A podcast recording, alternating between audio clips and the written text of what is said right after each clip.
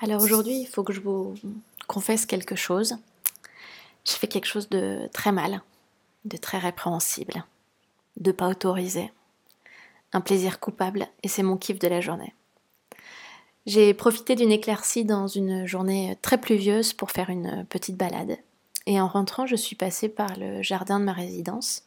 J'ai la chance d'avoir un, grand jardin euh, qui m'offre un peu de verdure. Dans ce jardin, il y a, plein d'arbres, plein d'arbustes et plein de plantes. Et à l'entrée du, parc, il y a un, lilas. Et hum, le lilas, c'est une des odeurs euh, pour moi associées au printemps.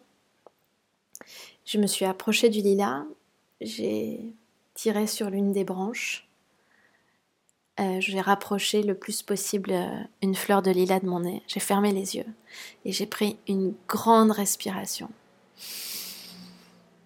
Et ça sentait bon. Et je n'ai pas pu m'en empêcher. J'ai coupé une branche de lilas que j'ai ramenée chez moi. Je ne fais jamais, jamais, jamais, jamais ça. La nature, doit rester dans la nature.